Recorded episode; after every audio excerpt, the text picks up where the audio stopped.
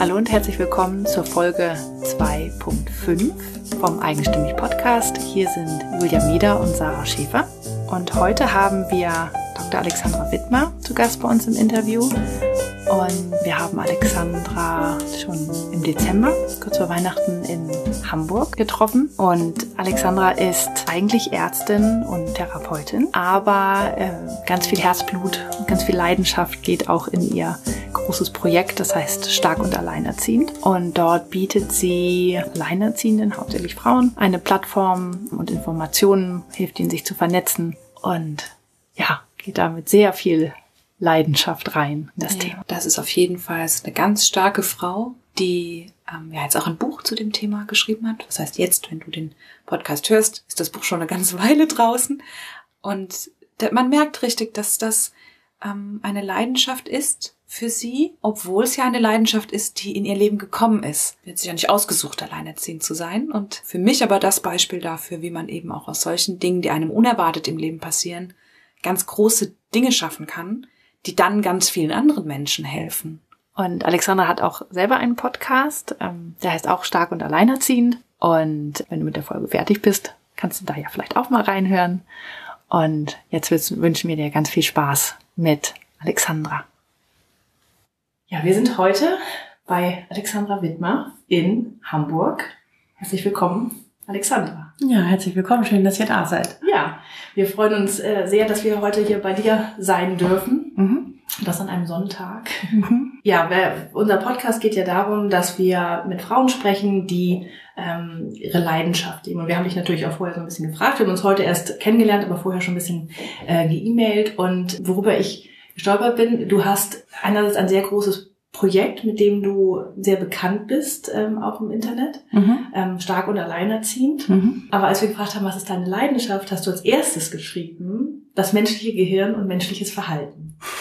ja, das stimmt. Da würde ich gerne mit anfangen. Und zwar, warum ist das so? Das ist eine gute Frage, warum das so ist. Also glaube, das fing schon irgendwie mit 13, 14 an, dass ich in meinen Büchereien saß und mir alle möglichen Bücher über Lernpsychologie durchgelesen habe und dachte, wieso, wie funktioniert das? Wie können wir lernen? Und ähm, was passiert da eigentlich in unserem Kopf? Also und mit der Psychologie war natürlich dann aber auch das Interesse am Körper verknüpft. Ich weiß nicht, also es war schon von von jeher, seitdem ich klein bin, immer das Interesse da, wie funktioniert der Körper, wie funktioniert der Mensch. Und als ich dann äh, im Endeffekt dann Medizin studiert habe und den Menschen irgendwie anatomisch begriffen hatte und dann auch viele Jahre als Neurologin gearbeitet habe, fehlte mir dann doch immer mehr die die psychische Komponente, wo ich dachte da gab es auch noch was, was ich auch total spannend fand. Und äh, so, dass das noch hinzukam. Also ich glaube, das war so der Wunsch dahinter, mich selbst besser zu verstehen oder wie wir funktionieren, wie wir ticken. Weil so verschieden wir doch alle sind, gibt es sehr viele Dinge, die wir doch ähnlich machen. Mhm. Mhm. Und ähm, jetzt arbeitest du auch als als Ärztin und als äh, Psychotherapeutin. Mhm in einem Unternehmen, wo ich als Operärztin tätig bin und als Supervisorin, wo viele junge Psychologen sind, die ich in Kontakt mit äh, Patienten, also supervidiere und sie begleite und also konzeptionelle Arbeit mache und auch halt für alle ärztlichen Fragen zuständig bin, aber auch zum Beispiel für die Verschreibung von Psychopharmaka und also so wirklich knallharte Medizin halt. Mhm. Mhm. Und das, ich habe das Gefühl, es macht dir Spaß, weil du fängst gerade an zu leuchten. Ja, also ich bin kein Freund von äh, Psychopharmakern. Äh, manchmal geht es halt nicht anders. Es gibt manche Menschen, die sind so krank. Ähm, da muss man leider darauf zurückgreifen. Ähm, aber davor kann man noch sehr, sehr viel machen. Und ähm, ich finde es spannend, die Medizin äh, mit der Psychologie oder der Psychotherapie zu verbinden. Das kann man eigentlich auch gar nicht drin. Das hängt ganz eng miteinander zusammen. Das ist schon meine Leidenschaft, ja, weil ähm, ich glaube, als Arzt war ich schon immer, von immer, von Anfang an, hatte ich diese, dieses, ja, dieses Glück, viel Dankbarkeit zu erfahren. Also es war immer, ich habe immer eine Sinnhaftigkeit in meiner Arbeit erfahren, aber die größte Sinnhaftigkeit äh, erfahre ich jetzt trotzdem in meinem Projekt. Ja, ähm, das sind zwei paar, paar verschiedene Schuhe. Also irgendwie ähm, hat das nochmal einen anderen Aspekt, aber man kann es, mein Projekt, was ich mache mit stark an alleinerziehend und mein Beruf als Ärztin und Psychotherapeutin verbindet sich super gut damit. Also ich finde nicht, dass man das trennen kann. weil da ist das menschliche Gehirn auch sehr gefragt. Eigentlich immer, jeden Tag. Ja. Wir kommen gleich nochmal auf dein, dein Projekt. Ähm, was, warum hast du denn Medizin studiert und nicht Psychologie zum Beispiel? Das ist eine gute Frage. Die Frage habe ich mir auch schon aufgestellt. Ich weiß es nicht. Ich, ich hatte keine Lust auf diese Statistik, glaube ich, am Anfang. Ich, äh, nee, also es gab eine Zeit, also so mit 13, 14 war ich sehr, äh, habe ich sehr viele psychologische Bücher gelesen und dann bin ich doch immer mehr dahin gekommen, also im Biologieunterricht, ich hatte auch Bio-LK, mich für äh, den Körper zu interessieren. Also die Niere fand ich spannend und so.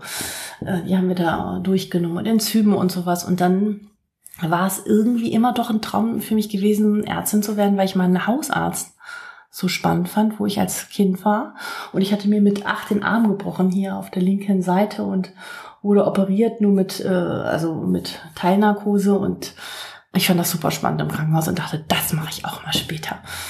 Also ich glaube, ich habe in beiden meine Leidenschaft und ich wusste ja auch, auch wenn ich Medizin studiere, ähm, kann ich weiter mich, kann ich ja Psychiaterin werden, prinzipiell oder auch Neurologin und ähm, weiter die Ausbildung machen, was ich auch getan habe. Aber die Basis war für mich die Medizin. Ja. Mhm. Was auch, was ich auch nach wie vor völlig in Ordnung finde und gut finde, so. Mhm. Da soll es auch weitergehen in dem Bereich. Ich habe heute gerade mit meinem Nachbarn drüber gesprochen. Ja, und da habe ich zu ihm gesagt, ja, aber ich möchte immer noch ein bisschen als Ärztin tätig sein. Also so ganz komplett aufgeben, das würde ich nicht wollen. Also das dafür habe ich zu viel Energie und Zeit und Liebe da reingesteckt. Aber ich finde schon, dass man es durchaus gut verbinden kann. Und deswegen mache ich ja auch beide Sachen. Mhm. Also nicht nur das Projekt Stark und Alleinerziehend, sondern auch ähm, klassisch ärztlich, therapeutisch tätig sein. Mhm. Und du arbeitest auch richtig nur mit Patienten? Ja, ich habe so ein paar, einige, die ich noch selbst betreue, aber es ist mittlerweile so, dass ich eher äh, also so Führungsaufgaben habe, dass ich die anderen begleite, wenn sie mit Patienten zusammen Kontakt haben und wenn schwierig wird, werde ich dazu gerufen. Also wenn Menschen suizidal sind, ähm, wenn es große Konflikte gibt, wenn Patienten sich nicht weiter bewegen, also wenn es überhaupt kein Fortkommen gibt, ähm, dann werde ich dazu gerufen und versuche irgendwie Klärung mit herbeizuführen und dann gehe ich mit in die Gespräche hinein. Also ich bin so ein bisschen der Feuerlöscher und immer der Bad Cop. Die Psychologen sind die Good Cops und ich komme dann immer als die da von hinten an und bin der Bad Cop, der sagt, so geht's nicht weiter und so ein bisschen auf den Tisch haut, ja. Also ich, äh, ich äh, führe den Leuten dann, also halte ihnen so ein bisschen den Spiegel vor und das ist nicht immer sehr angenehm und das ist dann aber meine Aufgabe. Mhm. Ja, das hört sich nach einer großen Herausforderung an. Ja, ja. Aber es macht Spaß. Ja, das merkt man. Also ja. Ähm, ja, du hast vorhin gesagt, dass du auch noch fast noch mehr Sinnhaftigkeit in deinem Projekt ähm, mhm. erfährst. Magst du mhm. davon ein bisschen erzählen? Genau, das ist ja eher so, ja, wie ist das eigentlich entstanden? Das ist so entstanden, also ich hatte nie geplant, dass ich mich da, dass ich dieses Projekt mal starte. Es fing alles eigentlich damit an, dass ich im äh, ich hatte eigentlich den Plan, 2012 äh, äh, nach Hannover zu ziehen, ein tolles Haus mit dem Vater meiner Kinder und wir vier. Und kurz davor sagte er, er geht. So, die eine war gerade zwölf Monate und die andere drei Jahre alt. Und ich so, wie jetzt du gehst. Und ähm, habe gedacht, also ich, ganz ehrlich, ich kann mich an das erste Jahr kaum noch erinnern danach. Also es war irgendwie so, äh, schwarzes Loch kann man gar nicht beschreiben. Es war irgendwie alles nur noch düster und ich habe überhaupt keinen Plan mehr gehabt, wo mein Leben irgendwie lang geht, weil wir hatten gerade, wir waren zwei Tage vorher beim Architekten gewesen. Also es war völlig, völlig irre für mich.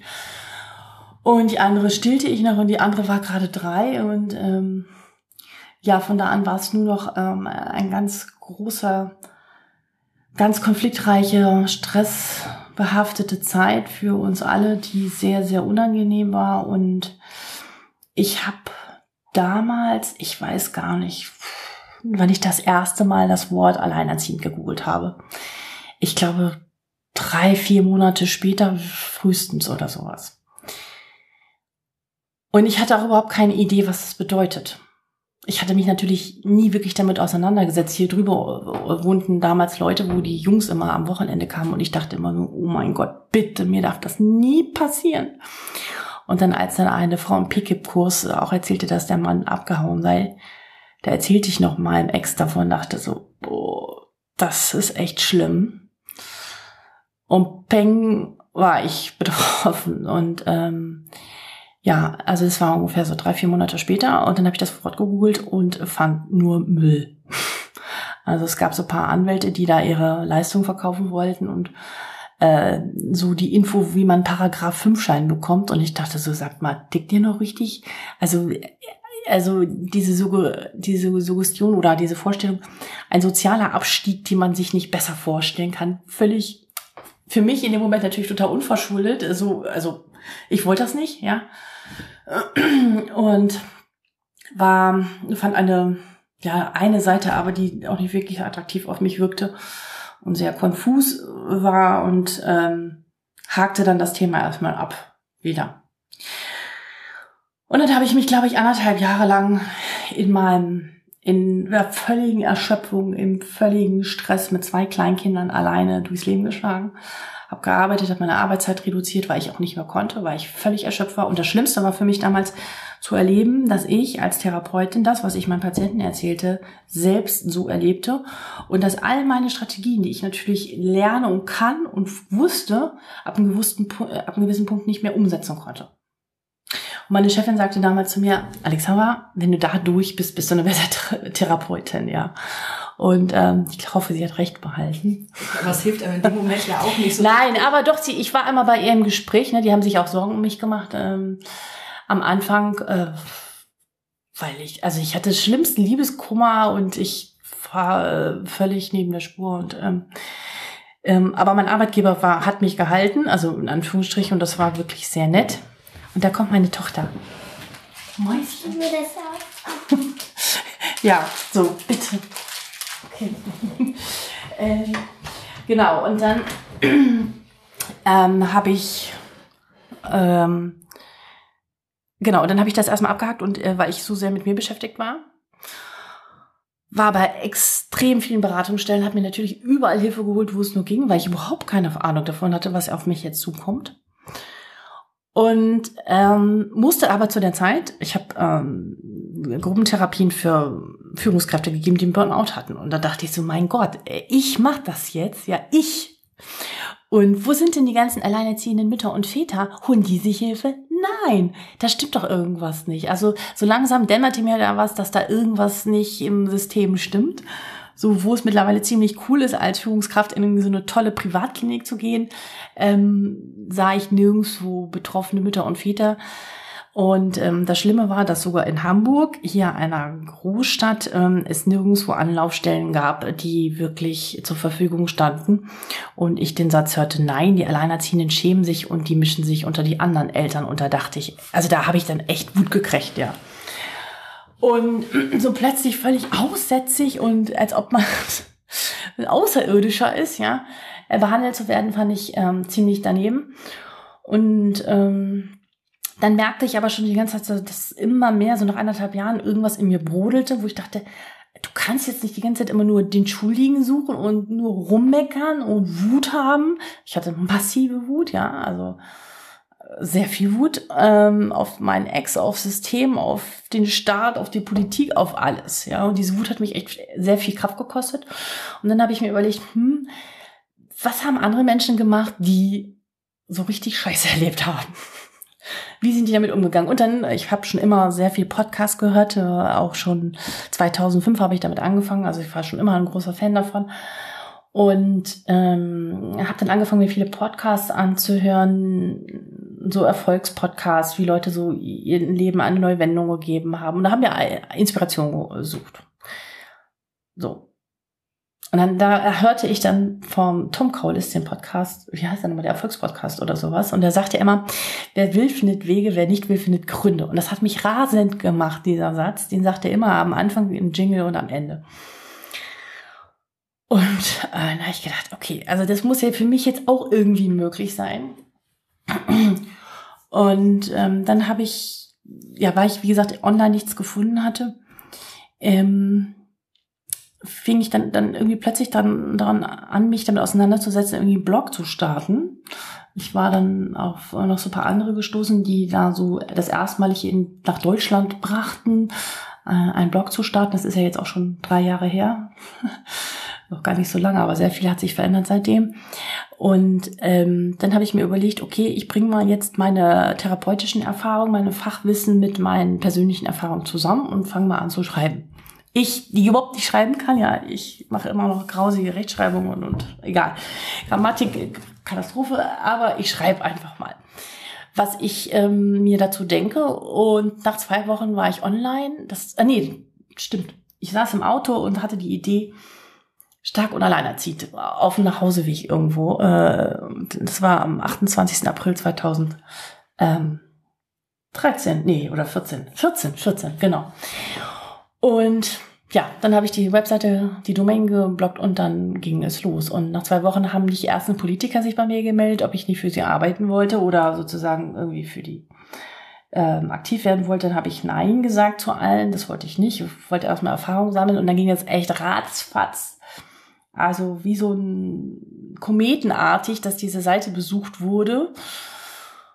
Und ähm, ja, und dann ein halbes Jahr später äh, habe ich dann schon die Anfrage vom Küsel Verlag bekommen, ich ein Buch schreiben wollte. Genau, so äh, war der Start dieser Sache. Und warum es mir so wichtig ist, weil ähm, warum es mir so viel Sinnhaftigkeit gibt, weil ich es eine Katastrophe finde, wie jede vierte, fünfte Frau in Deutschland heutzutage äh, mit der umgegangen wird. Äh, auch wenn man sehr gut gesittet ist, ist also die Alleinerziehenden sind eine sehr heterogene Gruppe. Die meisten haben immer so eine RTL-2-Mama mit fünf Kindern vor den Augen, vor, äh, äh, also äh, visuell stehen die sich das vor. Das passt nicht mit der Realität zusammen. 78 Prozent der Alleinerziehenden sind, haben mittleren bis hohen Bildungsabschluss. Aber ich kenne x sehr gut ausgebildete Akademikerin, die total in die Sozialfalle gefallen sind und Hartz IV beziehen jetzt, weil sie keine Jobs bekommen, jetzt in dieser Situation, weil sie nicht abgesichert sind. Und das Problem ist, dass halt nach der Trennung ähm, ganz viele äh, alleinerziehende Frauen depressiv werden im Laufe der Zeit und das nicht merken. Anfangs funktioniert man total gut, muss man ja auch.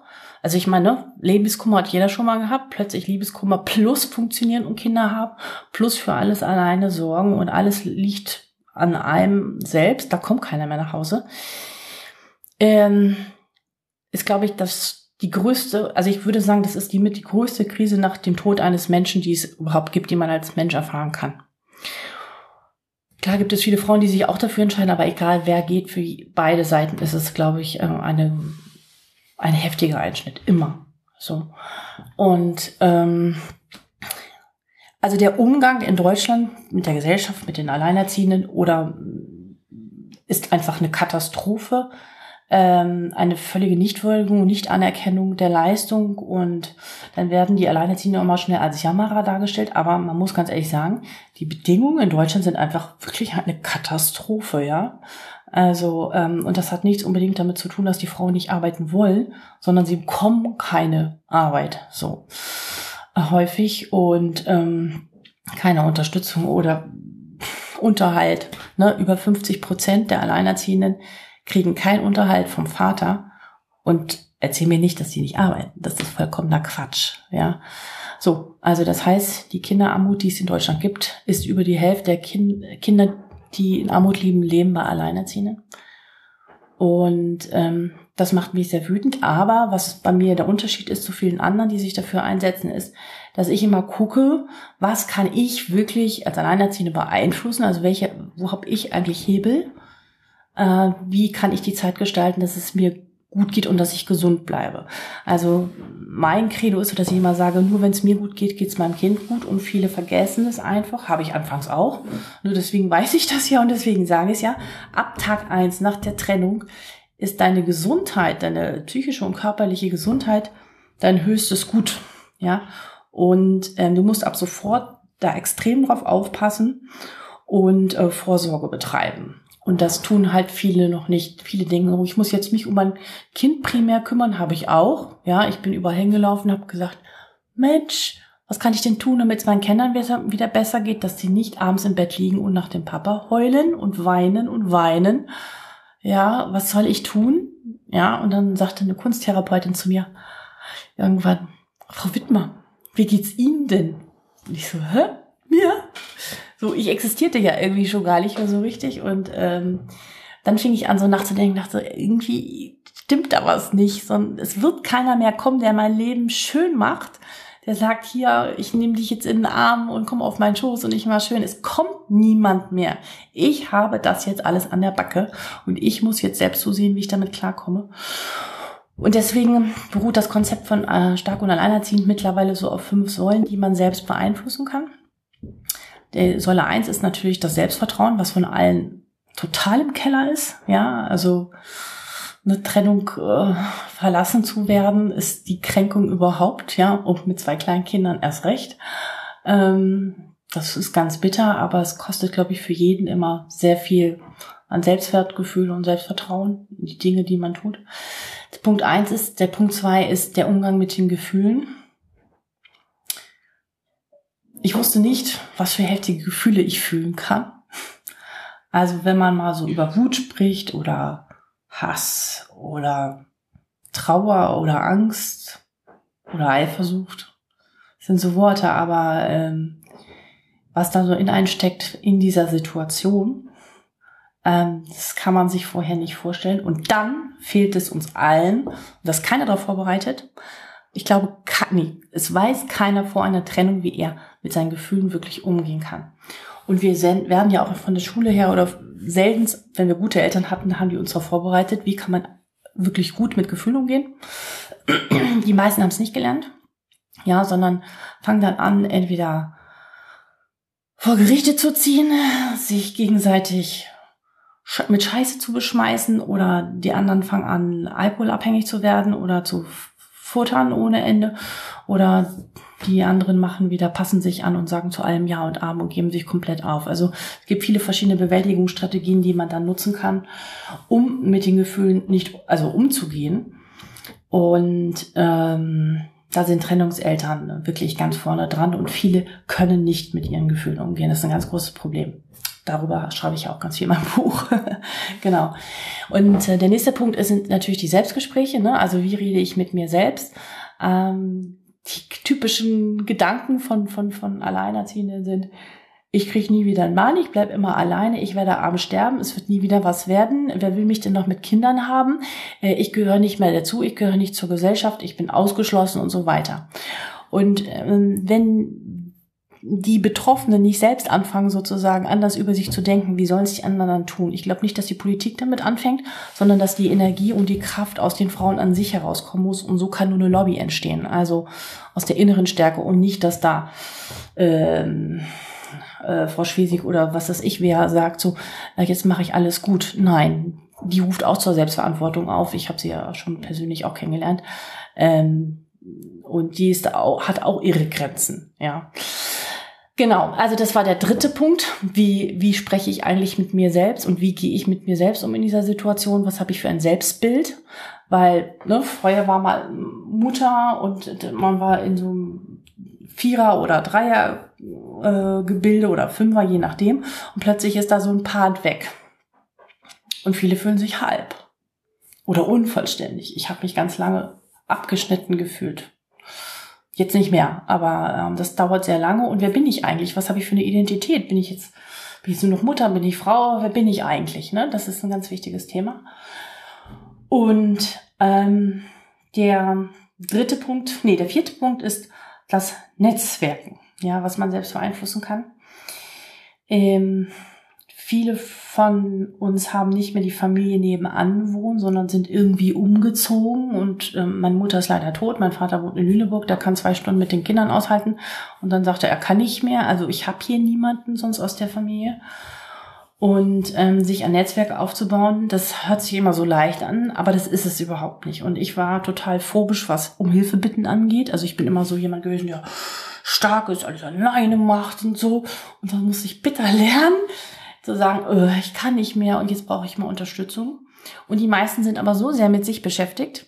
Die anderen haben ja auch alle ihre Kinder und haben ja auch genug Stress, dass das mit sich Hilfe holen oder ein Netzwerk bilden sau, sau schwer ist. Und deswegen ist mein Angang, verbindet euch mit anderen Alleinerziehenden, aber mit denen, die auf deiner Wellenlänge sind und die zu dir passen. Und ähm, es gibt viel zu wenig Möglichkeiten, wo das deutschlandweit möglich ist. Aber ich habe jetzt auf meiner Webseite ein Online-Portal äh, eröffnet, wo man sich kostenlos in seiner äh, Postleitzahlregion eintragen kann. Aber glaubt man nicht, dass die Frauen dann immer gleich die anderen anschreiben und sagen, hey, super.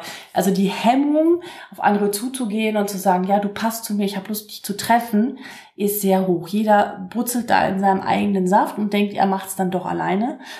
Aber die Menschen sind sehr einsam. Ja, und mehr. Also wenn du jeden Abend alleine zu Hause sitzt und du kannst nicht rausgehen und du kannst dir keinen Babysitter leisten, manche, bei manchen ist das so, dann bist du sehr einsam. Ich habe zum Beispiel hier die, nach einem Jahr war ich, also die Miete hier zu zahlen, ist einfach für mich schon alleine der Horror, ja. Und ich habe dann nach einem Jahr habe ich beschlossen, ich hole mir eine äh, Untermieterin hier rein. Wir haben ja zweieinhalb Jahre mit Studentinnen zusammen gewohnt, die mein Babysitter waren und sozusagen mir diese Miete mitfinanziert haben. Jetzt arbeite ich wieder mehr, jetzt zahle ich halt alles wieder alleine, weil jetzt brauchen sie beide auch ein eigenes Zimmer. Aber das war echt Gold wert. Ich hatte ich hatte einen Ansprechpartner, ich war nicht alleine abends, ich hatte einen Erwachsenen, mit dem ich reden konnte. Sie hat schnell babysitten können. Ähm, und äh, wir haben noch Miete gespart. So, also es war wirklich das gut. Das ist eine sehr praktische Lösung. Das war eine, ja genau, Au pair hätte ich mir auch nicht lassen können. Das ist völlig utopisch hier. Genau, und also das Vernetzen ist etwas, was äh, in Deutschland noch nicht gut vorangetrieben ist. Ähm, auf den Dörfern schon gar nicht. Da sitzen die Frauen völlig alleine. Ähm, je weiter man rauskommt, desto konservativer ist es häufig und da ähm, Da gibt es überhaupt keine Ansprechpartner oder Hilfen. Also da muss noch viel, viel getan werden für und da werde ich auch noch ganz viel für tun. Da kommen wir ja noch drauf. Und der letzte Punkt, den man selbst beeinflussen kann, ist natürlich seine Zukunft. Nicht? Also nur, und das machen viele Alleinerziehende falsch, sie schließen von ihrer negativen Vergangenheit auf ihre negative Zukunft, ja.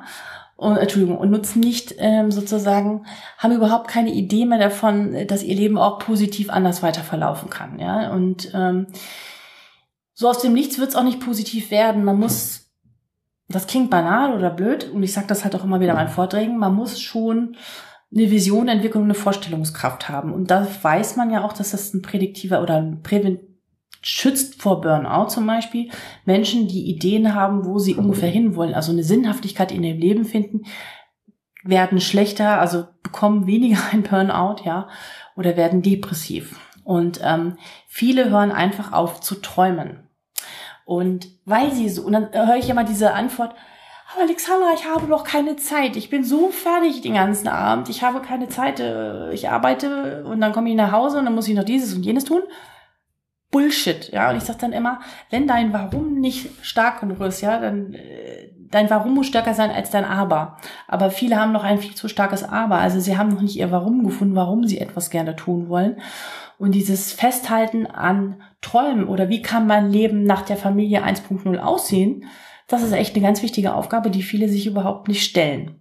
Also eine, eine Idee. Und ich hatte auch keine Idee. Also mein Leben, ich habe immer gedacht, ich studiere, ich gehe zur Schule, ich gehe zu studiere, dann treffe ich einen tollen Mann, dann kriege ich mit den Kindern und dann, pff, ich habe nie weitergedacht. Nie. Warum nie, denn nie, auch? nie. Ja, genau.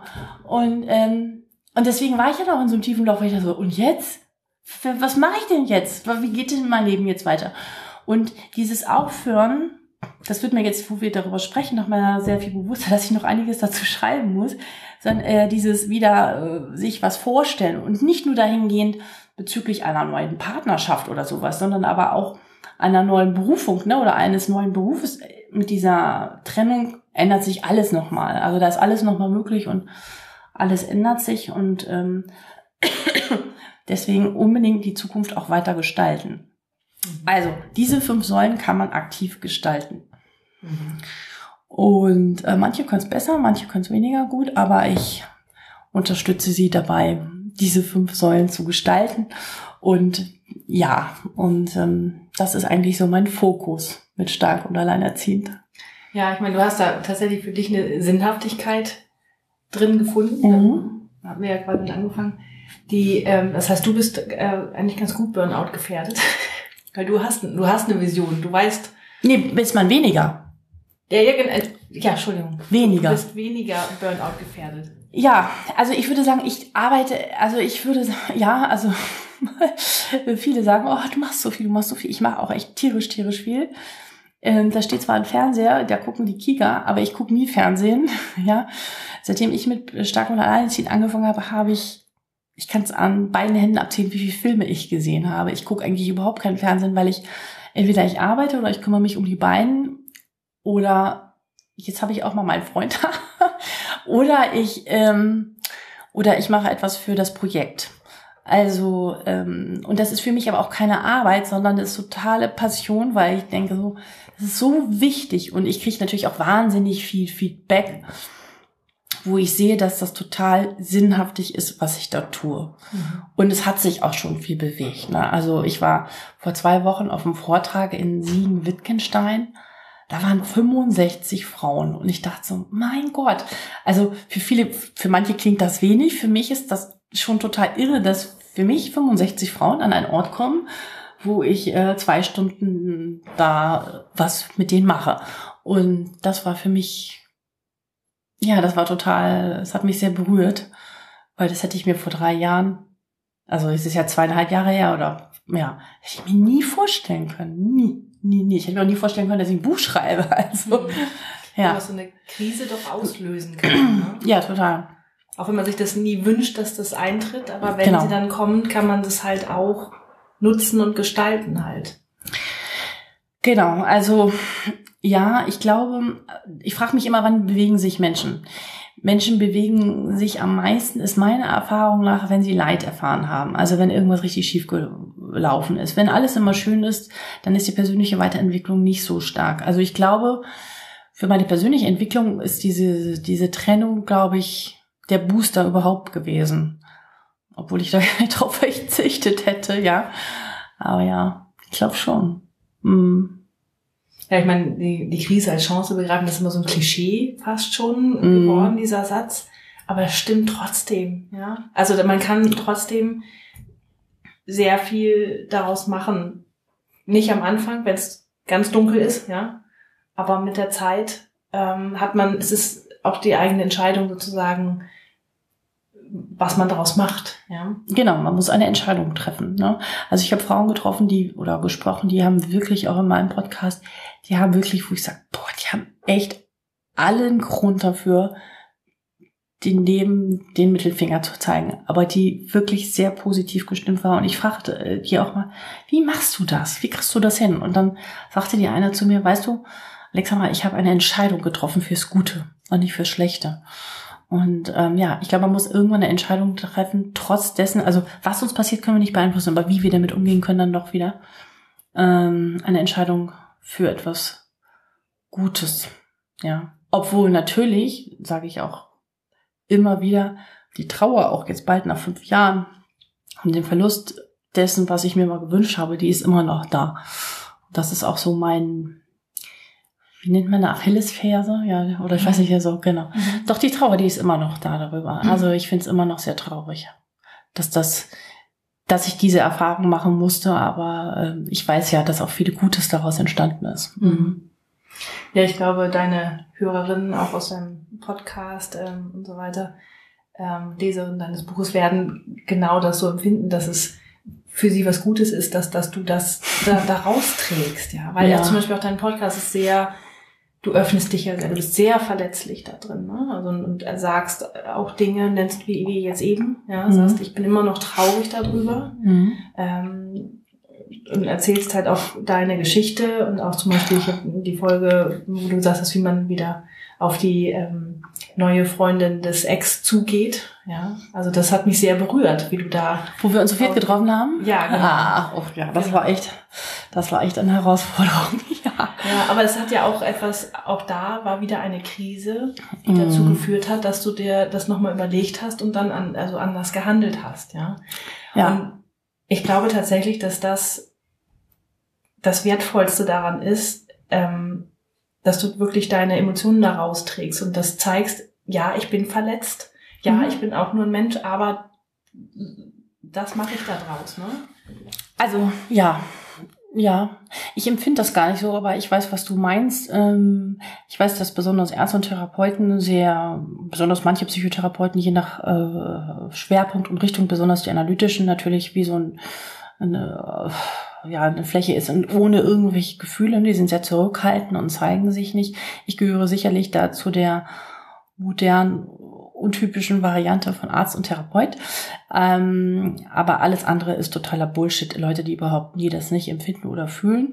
Und ich habe ja auch bei dir auf der Webseite gelesen, dass du auch ein Fan von Brené Brown bist und dem TED Talk. Ähm, die Macht der Verletzlichkeit und ich glaube, ich fast jeder meiner Patienten äh, kriegt als Hausaufgabe diesen Talk zu sehen, ähm, weil der was habe ich zu verlieren, wenn ich mich äh, menschlich und äh, verletzlich zeige? Gar nichts, überhaupt nichts. Und ähm, die, die mein Buch gelesen haben, wissen das auch. Ich erzähle von sehr heftigen Momenten, wo ich echt am Boden bin und wo ich ähm, ja, wo man durchaus meine Gefühle spürt. Und wenn anders erreicht man ja auch die Leute nicht. Und das bin halt auch ich. Was soll ich denn hier irgendwie so cool tun? Das ist doch Quatsch. Davon, das hilft ja auch keinem. Nö, genau. Und ähm, ich finde auch nicht, äh, also ein, ich finde auch nicht, dass ein jemand, der ein Helfer ist, dass der das nicht erleben darf. Er genauso. Und ich finde sogar, es macht ihn sogar besser, wie sogar mhm. meine Chefin sagte. Also ich würde nicht zu irgendeinem Coach oder einem Berater gehen wollen, der irgendwie so einen geleckten Lebenslauf hat und ähm, der nicht weiß, was wirklicher Schmerz bedeutet. Und vor allem, wahrscheinlich hat er gar keinen geleckten Lebenslauf, sondern tut nur sowas. Oder so. Ja. ja, also das, ich finde, die Zeiten sind vorbei. Aber so sehe ich das zumindest. Ja, ich finde es schön, dass du ja. das siehst. ja, also. Mhm. Ähm, ja, wir haben es auch schon angesprochen. Also, ähm, wo soll es denn noch hingehen für dich mit dem Projekt? Gute Frage. Ich werde jetzt mir über die Weihnachtstage, äh, ich bin Weihnachten ohne meine Kinder. Mhm. Ähm, wir feiern nächste Woche schon vor, deswegen steht auch schon der Tannenbaum da. Wir fangen ja immer schon ein bisschen eher an in den Jahren, wo ich ohne meine Kinder bin. Also alle zwei Jahre muss ich Weihnachten allein verbringen, also ohne sie. Ähm, werde ich mir Zeit nehmen, um da mal ein bisschen in mich zu gehen, wohin es gehen werden soll. Also ich werde, ich mache jeden Monat, also fast jeden Monat nächstes Jahr schon einen Vortrag, ähm, fahre durch Deutschland und einmal sogar nach Luxemburg fliege ich, ähm, wo ich bei verschiedensten Sozialorganisationen oder bei Gleichstellungsbeauftragten halte ich Vorträge für Alleinerziehende, aber es werden auch immer mehr so Helfer, die also also ähm, Randgruppen anberufen, die drumherum sind, die ich schule. Also zum Beispiel ähm, Jobcenter-Mitarbeiter, die mit Alleinerziehenden umgehen müssen, häufig äh, schwere Depressionen nicht erkennen und die Leute in irgendwelche Jobs haben wollen, obwohl die gar nicht fähig sind. Also in die Richtung geht es mehr. Ich hoffe, irgendwann mal auch bisschen äh, Jugendamtsmitarbeiter schulen zu können. Ähm, vielleicht auch mal so Juristen, da äh, solche, solche Ideen habe ich. Aber auch ähm, ähm, Kindertherapeuten. Äh, da habe ich auch schon Vorträge gehalten, weil Kindertherapeuten haben häufig die Idee, so jetzt machen sie das mal und sie müssen doch im Sinne des Kindes handeln und sie müssen das Kind doch jetzt sehen und die Kindertherapeuten sehen häufig nicht, dass die Eltern nicht in der Lage sind und die haben kein Gefühl dafür und kein, kein, kein Blick, ist ja auch richtig, sie sollen sich ja um die Kinder kümmern, aber da ist noch sehr viel Aufklärungsarbeit zu leisten. Also ich kümmere mich, glaube ich, zunehmend nicht nur um die Alleinerziehende an sich, sondern um die Randgruppen drumherum ähm, da gibt es noch viel, viel zu tun. Also das möchte ich, glaube ich, ausbauen. Ähm, mein Podcast werde ich jetzt auch noch erweitern. Ich werde ähm, ganz deutschlandweit die ganzen Sozialorganisationen von Caritas, Diakonie aus allen möglichen Orten sie zu mir im Podcast einladen. Sie bitten, ihr Projekt vorzustellen, ihr Angebot in der Hoffnung, dass die Frauen weniger Hemmungen haben, an den lokalen Stellen anzudecken, weil viele holen sich keine Hilfe. Und es muss noch viel mehr eine Vernetzung entstehen. Also meine, mein Gedanke der Vernetzung ist äh, ja an oberster Stelle. Und manchmal denke ich auch schon über ein zweites Buch nach. Toll. Dafür, dass du erst gar keins, also nie einschreiben ja. wolltest. Ich habe schon wieder so viele Ideen. Ähm, ja, aber erstmal vielleicht noch ein bisschen das erste genießen so und äh, ich meine, es ist ja schon nach äh, nach drei Monaten in der zweiten Auflage gewesen. Das hat mich total gefreut und ähm, ja, das noch ein bisschen pushen, aber das ist ein Evergreen, also das wird ja nicht, das ist ja zeitlos das Buch, ja, ja. Und ähm, das sind so erste Ideen. Und damit bin ich aber auch schon gut, glaube ich, ausgelastet, weil wie gesagt, das mache ich on top neben meinem Job. Ähm, und meinen beiden Damen. ja, das, das klingt toll. Also Vernetzung ist ganz, äh, ja. ganz oben. Und ich möchte auch vernetzen, und zwar ähm, die katholische Kirche mit der evangelischen und der Sozialverband hier mit dem und dem und den. Die sind häufig noch alle so ein bisschen, Entschuldigung, wenn ich das jetzt sage, so ein bisschen angetrocknet, altertümlich, aber die Zeiten, die sozialen Medien und die Kooperation und das Miteinander, es ist eine andere Zeit, hat angeschlagen und ich möchte da gerne so ein Strippenzieher sein, indem ich die alle zu mir hole und sage, hey, erzähl du mal, erzähl du mal, weil viele sind da so ein bisschen ellenbogenmäßig noch unterwegs. Und ähm, es klingt alles immer so ein bisschen vertrocknet und so so unmodern, so uncool. Und ich möchte das auf dieses Image einfach mal ändern, wegkommen von diesen jetzt bin ich alleinerziehend, jetzt bin ich ein Sozialfall, völliger Quatsch. Ja, man kann das auch hip und modern machen. Ja, also insofern, dass es einfach auch eine Variante ist, so zu, zu leben und das ist einfach Realität in Deutschland und wir müssen damit umgehen wissen. Und ähm, es ist wichtig, dass diese Menschen und diese Frauen und auch Männer sich genauso akzeptiert und angenommen fühlen. So und ähm, ja, es ist irgendwie ja die Vernetzung. Mhm. Das passt auch so ein bisschen meine letzte Frage. Wenn du die Möglichkeit hättest, allen Menschen einen Impuls mitzugeben. Allen Menschen? Allen Menschen. Also unter sehr vielen Menschen. Ja. ja. Du könntest in deren Köpfe reingehen und ihnen etwas sagen, was sie wissen müssen. Was wäre das? Und jetzt bezogen auf äh, Berufung? Was du möchtest. Es sind zwei Dinge. Ah, da kommt jemand? Nee, doch nicht. zwei Dinge. Erstens, geh dahin, wo deine Angst ist und mach das. Und fang an, bevor du bereit bist. Dieser Satz hat mir, hat mich die ganze Zeit begleitet. Äh, ich hatte Angst vorm Schreiben. Ich hatte einen bösen Deutschlehrer. Der hing mir immer im Nacken, als ich das Buch geschrieben habe. Und ähm, ich hatte Angst vor Menschen zu sprechen. Ich hatte Angst, um Hilfe zu fragen. Und ähm, ja, jetzt mache ich genau die Dinge, vor denen ich immer Angst hatte. Und ja, also fang an, bevor du bereit bist und geh dahin, wo die Angst ist. Da ist dein größtes Potenzial und dein größtes Wachstum. Ja, die beiden Dinge. Das finde ich sehr schöne Schlussworte. Ja. Und ich finde es toll, dass man merkt bei dir, wenn du über das Thema sprichst, es liegt dir so am Herzen, Dabei hast nicht du es gefunden, nicht so wie die Psychologie und das menschliche Gehirn. Das hast du ja schon selber gefunden, sondern mhm. das Thema hat dich leider erstmal gefunden. Ja, das stimmt. Du machst da so viel draus und und und gerade wenn wenn du das alles umsetzt, dass du den Menschen, den also die Randgruppen da drum herum, die auch nach vorne bringst, das ist eine ganz tolle Vision. Und ich glaube, kannst du ganz vielen Menschen mithelfen. Mhm, vielen Dank, hoffentlich. Vielen Dank Wir werden sehen. Danke. Schön, dass ihr hier wart. Das war der Eigenstimmig Podcast von Julia Meder und Sarah Schäfer. Ich danke dir ganz herzlich fürs Zuhören. Und da wir nach jeder Staffel eine Folge machen, in der wir all deine Fragen beantworten, kannst du uns gern deine Frage an hallo@eigenstimmig.de schicken. Und wenn es dir gefallen hat, dann freuen wir uns sehr über eine Bewertung bei iTunes, denn je besser wir bewertet werden, desto mehr Menschen erfahren von unseren tollen Interviewpartnerinnen. Mehr Infos und ein Blick hinter die Kulissen gibt es auf unserem Blog auf eigenstimmig.de, auf Facebook und auf Instagram. Vielen Dank fürs Zuhören und bis zum nächsten Mal. 拜。